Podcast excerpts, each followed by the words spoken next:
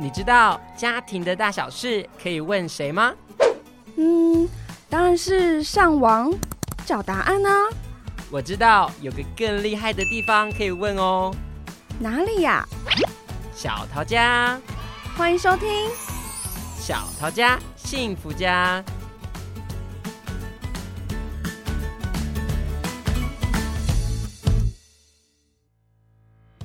好，欢迎收听今天的节目，我是小雨，我是年年。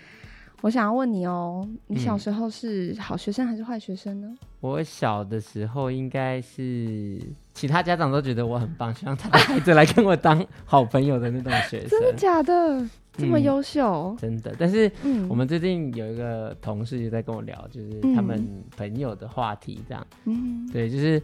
好像他那个朋友就有点担心他的小朋友在学校交了一些比较不好的同学，哦，然后所以比如说他的孩子想要出去玩呐，要过夜啊，或者是会比较晚回家，他会觉得是都是因为交了不好的朋友害的这样。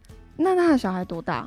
他的小孩大概现在国中左右。哦，国中过夜确实家长可能会稍微担心啦。那我们今天其实主题啊是要聊什么呢？我们今天的主题其实就是要聊说如果。家长觉得他们的小朋友交到一些不好的朋友，应该怎么办？嗯、哦，好哦，所以我们今天我们邀请了月香校长，欢迎月香校长。好，那我们请月香校长帮我们做一下自我介绍。好，各位亲爱的听众朋友，大家好，我是桃园市幸福国小校长谢月香。今天呢，非常的荣幸，会要来分享讨论。我觉得我的孩子在学校交了不好的朋友这个议题。嗯，欢迎校长。是 在服务教育界已经有四十多年的时间了。嗯，那我一直呢是我们家庭教育辅导团的宣导讲师跟志工。嗯，那也是多年呢在桃园市乐龄辅导团的总招，再加上我自己又担任健康促进学校总召集人跟中央辅导委员，所以。我对于孩子的成长、健康都是非常的重视。嗯嗯，听起来校长经验非常的丰富跟多元，这样。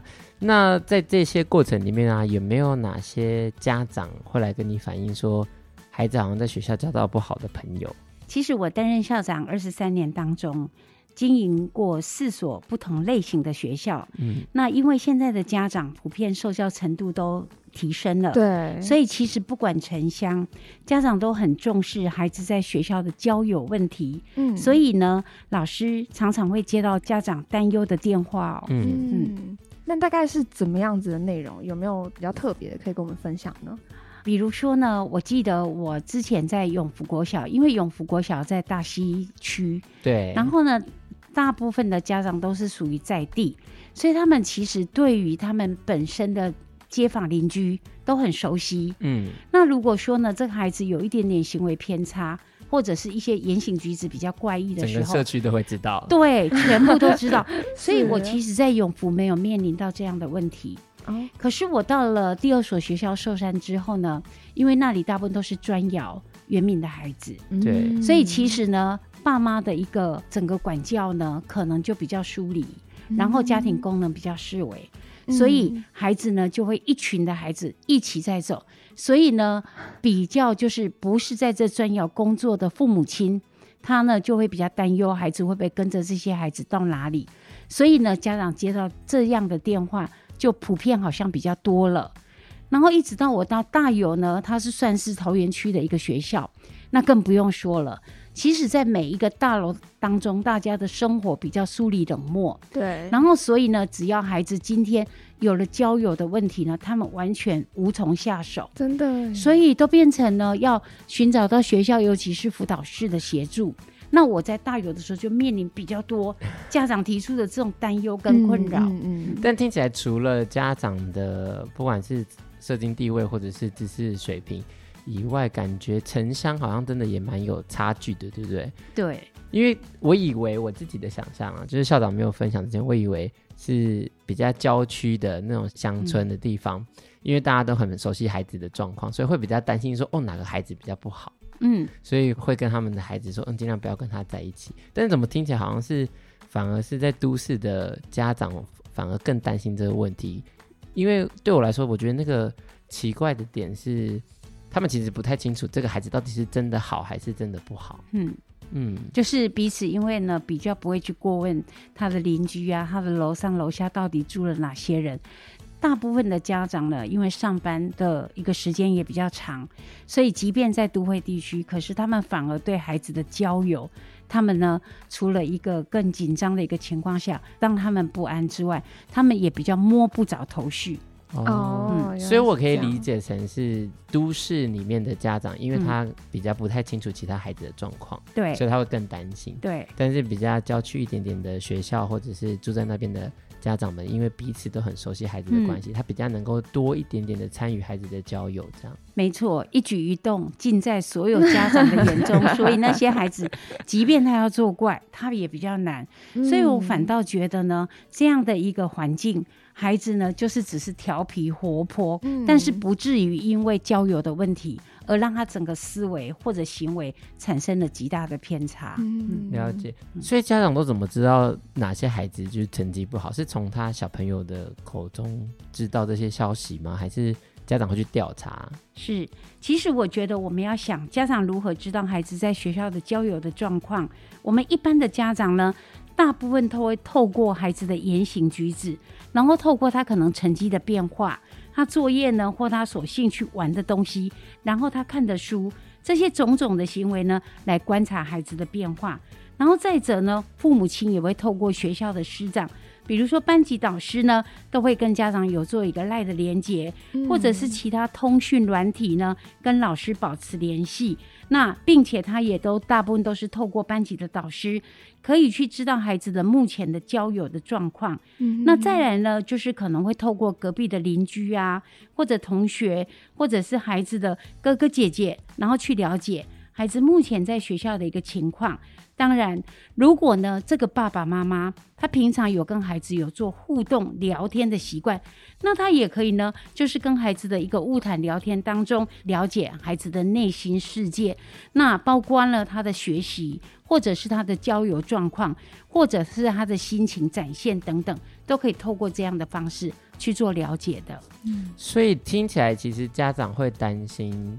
孩子教育状况，大部分的蛛丝马迹都是来自于自己小朋友的表现。对，其实我觉得小朋友他还是天真无邪的，嗯、他很多的那种言行举止就会露馅，然后让家长只要这样细腻一点、关心一点，然后能够跟孩子相处久一点的时间，我想都是不难观察的。嗯，这是真的耶。嗯，因为我想到就是小时候。我也不知道为什么，就是国小很常会有一些很奇怪、很奇葩的一些流行用语啊，嗯、或者是歌谣新闻，对，然后奇怪，然后就是小朋友都会讲嘛，然后家长就会问说：“哎、欸，你这是哪里听来的？” 回家就会被问说：“谁教你的？”对啊，所以可能就是有这些状况、啊、或者他们流行的那个什么宝可梦啊，或者那个彩色粘土，啊、你只要看到孩子玩这，你就问他：“你这从哪里来？”其实大部分都是从他好朋友。然后大家的分享，他可能跟他借回家，或者他送他，他带回家。嗯，所以其实都从这样的一个方向蛛丝马迹，爸爸妈妈真的要比较细心一点，嗯，然后比较多跟孩子相处久一点，就可以观察到了。对，了解。但是我在想的另外一件事情是，如果家长看到都是自己孩子的状况，嗯，然后去想说他是不是交到不好的朋友。那到底是真的交到不好的朋友，还是我觉得这些朋友不好，还是说其实有状况的是孩子自己本身，而不是他的朋友？所以我刚刚就提到了，可能透过你知道那个孩子的功课，他要在学校表现，然后可能可以看到说呢，他是不是家庭结构的不完善？爸爸妈妈大部分都是意识形态，下意识的去觉得说，哎。这个朋友你要不要交？然后这个朋友好不好？因为我们过去受的教育里面都有所谓什么孟母三迁的故事啊，对或什么故事，其实他会给父母亲带来极大的影响跟他的思维，所以他们会主观的去认定这个是好的朋友还是不好的朋友。了解。我们之前前面在讨论这个题目的时候，有没有在想说孟母三迁这件事情？但是好像现在对家长来说很难做到孟母三迁这件事。是啊，就比如说我交到不好的朋友，然后我就搬家，嗯、然后我知道我交到不好的朋友，我就做一些就是隔离或者是远离这个朋友。那我们想的事情是，如果家长真的发现有这样的状况，那家长应该要怎么得知孩子在学校的交友状况，或者是要做一些怎么样的处理会比较好？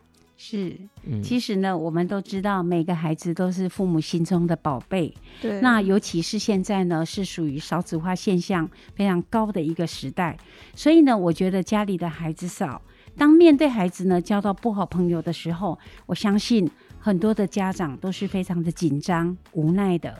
所以呢，我觉得爸爸妈妈在孩子小的时候，应该跟孩子常常聊天。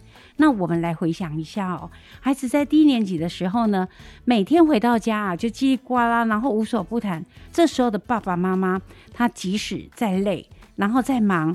他如果懂得停下脚步，然后跟孩子做互动，然后能够去做一些聆听，然后关怀跟接纳，我相信孩子呢跟你维持的亲密关系就一定会拉得比较长，嗯，然后不会到青少年的时候呢，就因为叛逆啊，因为外诱而误交损友。嗯，我想这是第一个我们可能爸爸妈妈可以做到的。接着呢，我认为说，其实爸妈对孩子的管教态度不要过于宠溺。或者是不要过于放纵，然后一定要随时注意，敏于观察，而且呢，要跟孩子保持呢一定的情感联系。那对孩子的管教，我都觉得啊，爸妈应该以用方风筝的一个原则，然后那一条线呢，一定要握在你的手中，可是要给予孩子足够的空间去做探索、翱翔。那对孩子呢，多信任。而且我觉得对孩子承诺的事情，当爸爸妈妈的，我们也都尽量要去做到，并且我们也要去相信小孩，然后培养孩子的责任感。那我个人就很推崇所谓的家庭会议。因为我的家都有定期的召开家庭会议，嗯、那我觉得我的孩子一刚开始我跟他说要开家庭会议的时候，嗯，他们就觉得为什么我要参加？然后这不是说大人的事，小朋友不要参加。我说不，你既然是我的家人，就要参加喽。嗯嗯。可是我觉得呢，当我把家里的状况。跟我在对这个家的规划呢，然后我让孩子参与的时候，而且我告诉他，我们家接下来呢，嗯，我们一定要达到什么样的一个目标，那我们一起来达成。结果我的孩子呢，眼睛是整个发光发亮的，他觉得他有被重视，哎，对，有参与感，所以呢，他们也产生了他们的一个责任心。那共同的目的呢，我觉得只要家有共同的目的，都会增加这个家庭跟孩子的一个彼此的凝聚力。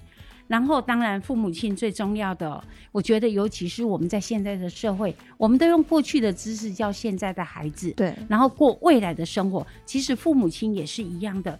所以呢，我也建议，如果说呢，我们跟孩子有培养共同成长学习的时间，那我觉得这也是很棒。像我的家就有一个很大的一个书桌么字形的一个书桌，嗯，然后我跟孩子的约定也不会太久。我们都大概差不多呢，以孩子在低年级的时候，他完成的功课大概在二十分钟，我就会跟他界定在二十五分钟。然后二十五分钟呢，我自己也坐在那里，我就翻我的书，然后我孩子呢就看他的功课。因为我从小在整个我的家庭教育，跟我在读师专的时候，我受到一个很大的鼓励，跟启发，就是呢，我们知道李远哲教授。嗯，他的爸爸呢是李哲凡，是一个美术老师。嗯，他带我们去他家。我们那时候因为师专都没有办法每个礼拜都回家，嗯，所以他就带我们去他家。当我从玄关看到都是书的时候，我就揶揄了一句：“我说老师，你们家都没有玩具。” 然后老师就很俏皮的回答说：“这些都会是玩具，你不觉得它就是玩具吗？”然后我那时候就用白眼看了老师一下。结果老师跟我说，他们家没有什么叫做可以玩的玩具，玩具都是书。欸、然后我就想到后面呢，当我有了家庭，当自己孩子的妈妈之后，嗯，我就觉得没错。那时候李远哲的妹妹是我的物理学的老师，嗯，她也是一个博士。然后他们家呢，就全部都很有书卷的一个气息。我们是不论政治的，但是我从这个家庭给我的一个启发就是说，其实如果爸爸妈妈能够跟着孩子培养，一起有共同徜徉书海。这孩子将来绝对不会变坏，嗯、所以呢，我也从我有了孩子之后，我就一定要有个大的书桌，然后我们就全家都坐在那边。其实到现在呢，我看我的孩子呢，他的成长，他回到家，他不会一直在看手机，嗯，他反而会去随手拿一本书来看。我就觉得这样就值得了，这样很棒。所以，对呀、啊，我也觉得说摆放这个呢，其实就很好。嗯、所以父母亲做这样的改变，我认为。家长一定要抽出时间，常跟老师联络，然后了解呢孩子在学校的交友的情况，而且呢，更重要的是，嗯，家长一定要能做到自我觉察自己的一个情绪管控，然后父母亲呢也要做好自己的情绪管理。我们有一本书，他说每一个家长都要认识自己的十点钟状态。什么叫十点钟状态？就是我们的情绪会有一直酝酿、一直压抑、一直酝酿。对。然后如果你快要到饱和，就是你的十点钟已经快走到快要爆炸的时候，这时候你可能要站起来走外面去。或者你可能要换个工作，或者你可能要换个场域，你就不要一直滞留在那个场域里面。嗯，那我觉得呢，当你去觉察自己的一个情绪饱和点的时候，那你就会呢跟孩子呢有了一个转换的一个契机。否则，你如果因为这样对孩子就产生不耐烦，甚至你的咆哮谩骂，对，那我觉得孩子久而久之就会跟你呢有因为跟你的这个感觉而产生的疏离，所以孩子心里都会想，反正我说什么都没有用，反正我说什么你不都不相信，然后我就不要说了。对，对，所以我觉得这个也是很重要的，家长要去改变的一个方式跟处理的策略。那其实最基本的还是在于爸爸妈妈本身要做以身作则的工作。嗯，因为呢，我们自己的言行举止，你如果看到孩子在讲脏话，你去做家访。那个家庭的爸爸妈妈也是都讲粗话一堆的，所以我觉得呢，孩子的言行举止其实都是跟着爸爸妈妈的。对。那如果爸爸妈妈的假设，我们今天他常常呼朋引伴啊，到家里来打打麻将啊，或者来喝个酒，那我想孩子看在眼里，他也会跟随着父母的样子而去做学习的。对。所以呀、啊，我们常说，孩子的一个成长总因于家庭，但是显现在学校，可是将来。他一定会在社会恶化的，所以呢，其实孩子在学校如果交了不好的朋友，非但会影响他的一个学习，也会让孩子呢在成长的路上容易走到偏差，然后甚至呢误了他的一生。所以我想，父母关心孩子的交友状况是非常非常重要的。那校长强调一个很重要部分是亲子之间的关系是不是能够有良好的沟通？跟是不是慢慢的，我们开始因为我们没有良好沟通而造成关系上面的疏离？因为校长刚有提嘛，一个是跟学校的老师或者是学校的这些师长有一些联系，了解孩子的状况。嗯，那另外一部分就是透过孩子自己的分享来跟他参与他的人际交友互动。嗯，那在讲到关系建立跟是不是能够有良好的沟通跟这件事情的时候。校长有特别提到一个风筝的原则，嗯，是。然后刚刚讲了一下就跳过了，我很想多听听什么是风筝的原则，这样。是因为虽然我本身呢是从事教育工作。可是我不会像我的父母亲，就是希望我继承他们的衣钵。我都觉得说呢，还是有啊衣钵就是跟随他同样走上公教的人员的路线。哦、是通常学医的爸爸妈妈会希望孩子学医，嗯，然后如果在公教人员，他就希望他的孩子也能够成为为人师表之类的。所以以前我学钢琴，可是我妈妈都会一直跟我说：“你学钢琴如果不当老师，你要做什么？” 然后呢，我就想，那从小学钢琴不是我要的，是你一直叫我去学钢琴，然后怎么变成我现在一定要成为老师呢？但是我们当时因为年纪小，社会比较保守，所以我们大部分都会遵从父母的旨意。可是到我的孩子，我发现有不一样。我的老大记得他在大学的时候，刚好是那时候师大有一个英语系的保送，嗯，然后要让他去念那个学校，那而且是公费。我就跟我孩子说：“你如果不去念别的学校，你光来念这里，那妈妈呢就会减轻我的负担。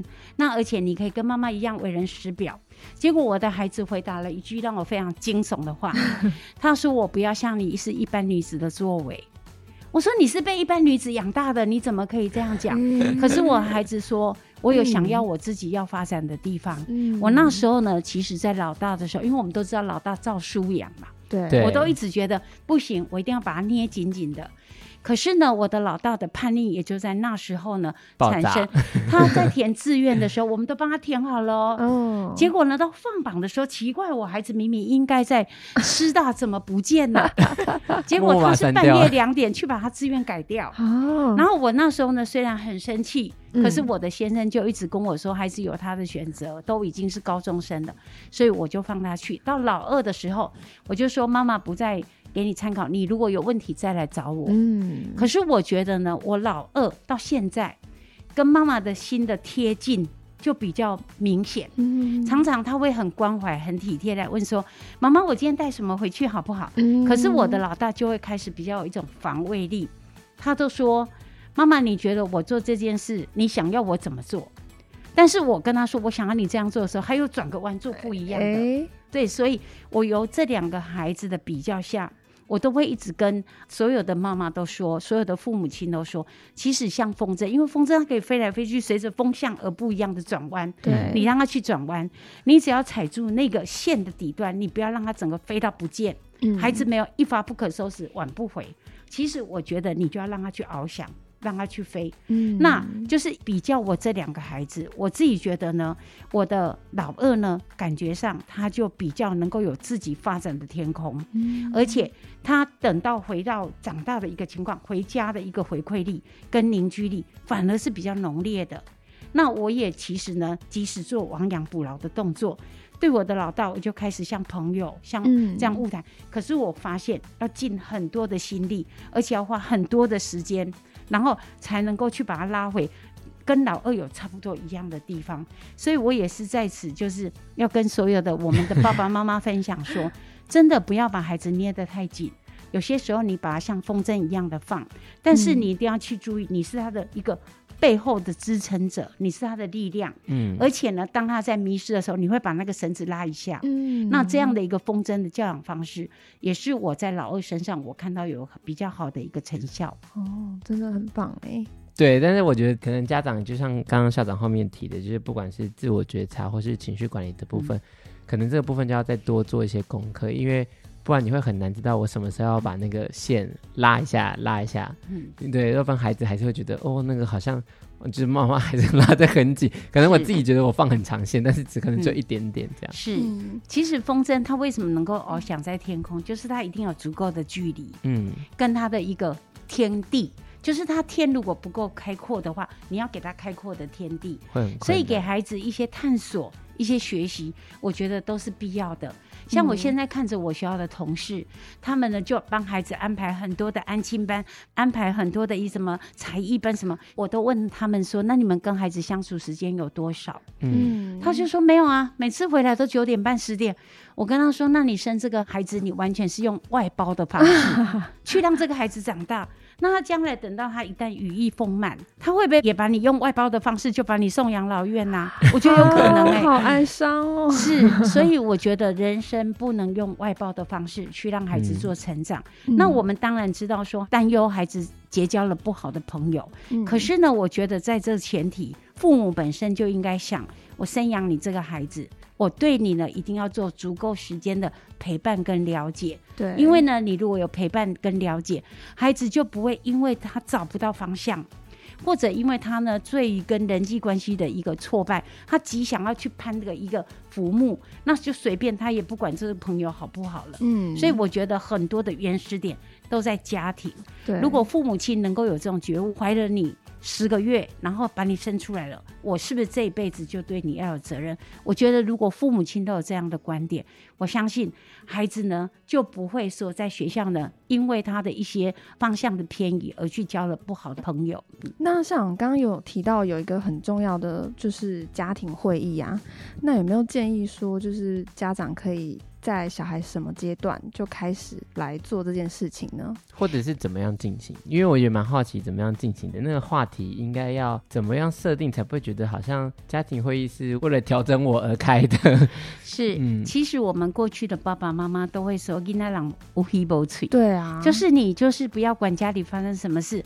然后我明明看到我的。父母亲呢，眉宇之间有着忧郁的神色，可是我都不知道他们发生了什么事。嗯，但是当我呢，其实我从进入我们家庭教育中心的一个辅导团之后，其实我有了很大的，因为我开始会去看这些书，然后呢，我从这里面呢去了解说，父母亲不一定是最强的靠山，他是能够有力靠山在你后面，嗯，可是他不一定为你遮风避雨。所以呢，我常会跟孩子示弱。比如说呢，我觉得呢，如果像因为我在一刚开始当老师的时候，我是教授钢琴，嗯，所以我都会跟我孩子那时候才两三岁哦，我就会跟他说：“妈妈觉得好累哦。”他就说：“为什么好累？”嗯、我就跟他说：“妈妈又要教钢琴，教完钢琴之后，我又要洗碗、洗盘子，做什么？” 所以我的孩子哦，就说：“妈妈，那我来做什么事？”哦。我那时候就觉得小小的孩子哦，他会帮我，至少他会帮我绑垃圾袋耶。嗯、你们一定也想象，现在绑的不紧，嗯，可是我让他绑。然后呢，我会跟孩子说，这个家都是我们共同的，不是你帮助妈妈哦，是我们一起来做。嗯，所以我的孩子如果看我在教钢琴，他有时候可能是为了讨好我，他就会呢去擦桌子。嗯，然后在他这个走路还不是非常稳健的时候，我发现他会去摆拖鞋。然后我就觉得这样其实是可以依附孩子做很多事的，所以呢，家庭会议呢，我们并不是说一定知识怎么开，可是我都跟孩子说，妈妈觉得你们都很多的功课要忙，妈妈也很多事要忙，可是我们一起来共同抽一个时间坐在这里聊聊天，好不好？嗯，孩子就说好，然后呢，说好了之后，我老公就觉得我很无聊。为什么就可以平常可以跟孩子在餐桌上来讲？为什么一定要坐在会议桌讲？我说，其实坐在会议桌讲，我觉得有正式的感觉，有仪式感。那孩子觉得他跟我是平等的，嗯，就因为我们都坐在椅子上嘛，所以是平等的。对。那我们其实会从家庭的工作分享，一直到他未来的一个生涯规划，一直到我们呢可能会说我们共同去哪里玩，玩，然后我们共同要什么时间换房子，我们时间换车子，我们都会在这样谈嘞。然后我的孩子呢，就是这样谈了以后，我发现他们不会乱花钱，哦、他们就会说：“妈妈，你给我压岁钱的，我要拿来买房子，我要当股东。”哇，所以。其实我现在孩子的那个墙壁上哦，嗯，到现在我还舍不得撕掉，在我的冰箱上面就会有贴一个说，他今天呢为这个家，我们就说信教会有那种投注那个什么金啊，奉献之类的，然后他就会说，我呢成为这家的股东，我现在有几股，那我们就说十元一股嘛，嗯，所以其实我那个贴的，每次我孩子回来都很开心。因为他觉得这个家不是爸爸妈妈单独挣的，对，他们也有付出心力，嗯、所以每每我们现在可能一个赖说，哎，我们什么时候来吃个饭？然后我的老大就会开玩笑说，开家庭会议吗？好，我我马上报名。然后老二就说，家庭会议要讨论的题目是什么？所以我觉得我们的家，我现在唯一比较庆幸就是我们孩子没有闹别扭很长的那个时间，嗯。然后我先生也没有因为他的一个客家男人的主义。呃，觉得说，反正我只要赚钱回来，我什么都不管。嗯，当我们要开家庭会议的时候，其实我先生也会刚开始的迫不得已，到最后他每次都问：“哎，我们好像很久没开家庭会议了。”所以我们会从以前呢，就是大概固定一个礼拜天下午我们吃过饭的大概一点半到一点五十当中，然后慢慢我们现在可能把它调整到吃饭的时间，嗯、就是大家可以共同吃吃饭。嗯，那我们如果说呢，这小孩还很可爱，每次都说。今天轮谁记录？因为我们会把家的那个重点写一写，然后一行字也就给他贴在墙壁上。哦、所以其实过了这样二三十年，我都觉得我的孩子跟我算蛮有话聊的。嗯，但是我也不能因为这样自豪，因为其实我也很在意孩子的交友问题。所以我刚提的那几个部分，当然是理论来结合我的实物，嗯、因为我们都知道光有实物没有理论，那他呢就是一个盲的。可是，如果光有理论，我没有实物，实际上去推动，我觉得它是空的。嗯，所以这就是呢，我们在做的一些，从我自己己身，我担心孩子的交友状况，然后我跟他们的互动，一直到现在的我们，嗯，了解。所以其实家庭会议时间不用长，不用长，嗯，就是慢慢建立起这个习惯，嗯，嗯。但是尤其是呢，真的不要以为自己父母就是无限强大，有些时候父母的示弱。反而激发起孩子保护你的欲望，嗯，他会觉得我爸爸妈妈这么辛苦，可是他们能力就是不太够，所以我一定要足够的能力才能保护他。嗯，我觉得这也是很好的家庭教育，感觉很像在交男女朋友哎。对，如果我什么都顾得好，对方就不会想要照顾我。婚姻教育也是这样啊，啊就是你不要想要说最后一句话。你就最后一句话，你不要两个争吵的时候，我就想最后一句话的终结我来做，我都会通常我先讲那句，我不吭声，他就不会那么生气。嗯、可是你一直要抢最后一句话，他也要抢，你也要抢，我想夫妻的争执也就会出来。没错，我以前也有开过一些家庭会议的经验了，因为我们很常要带一些职工到家里面跟家庭去帮助他们去建造，嗯、像刚刚校长这边讲，就是可以帮助他们有家庭的凝聚力啊，嗯、有共同目标。嗯、所以我自己是觉得，如果真的不知道要聊什么，也可以聊聊看大家对于家里的期许。想要家变成什么样，他们心目中那个样子，然后找到共同点，然后就会有共同的目标，一起去努力，这样。没有错，我记得我孩子呢，在国小二年级的时候，我就去找了很多那个房子的样子，嗯，然后让我们孩子选择他想要的房子的样子，然后去涂色，去涂那个颜色，然后我就把他们放他们的学习档案里面，嗯，然后他们每一次呢，就跟我讲说：“妈妈，你这辈子都没有圆我的梦。”是一个城堡式的房子，我跟他说，在桃园可能不行，不然我让他搬到非常乡下，然后土地比较便宜的。对，我们还会彼此这样开玩笑。可是我觉得孩子的向心力是有的。嗯，嗯好，那非常谢谢校长今天跟我们的分享。嗯，那除了跟学校老师联系呀，然后从跟其他家长的一些交流，知道孩子的一些学校的交友情形以外。校长也有提醒我们，更重要的是跟孩子建立良好的沟通跟互动的关系，嗯、这样你们可以更清楚的知道孩子怎么样交朋友，嗯、也比较能够放风筝，在他们需要一些提醒或者需要抓紧的时候，稍微拉一下他们，拉一下他们。然后我觉得更重要的是，今天听到家庭会议的分享，这样、嗯、我觉得这是。可以，大家每个人可以去尝试的，然后找到属于适合你们家开家庭会议跟沟通的一个方式。嗯嗯，嗯对，当然最重要还有一点就是父母其实要常常自我反思。其实我也不瞒大家说呢，我从小因为爸爸要我写日记，一直到现在哦。我都有做手札的习惯哦，那可能小学也就是因为配合爸爸妈妈的要求，我会说今天做什么事做什么事。嗯、到国中这样，对，到国中呢，开始青春少年期的时候，我就开始会有一些不雅的字眼。哎、然后到了当老师之后，其实我也会觉得跟人际的一个障碍，或者是你内心的迷失。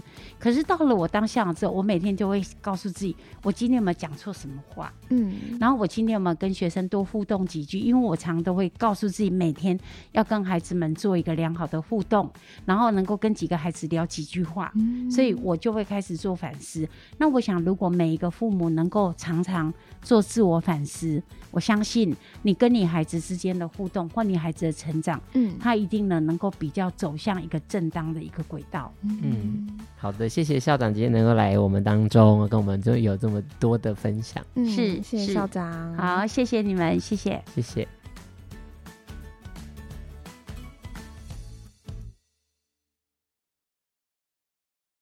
本节目是由桃园市政府家庭教育中心直播。若您对于亲子沟通、子女教养、伴侣相处等议题有兴趣的话，欢迎搜寻桃园市政府家庭教育中心，追踪我们的粉丝专业，并订阅我们的频道哦。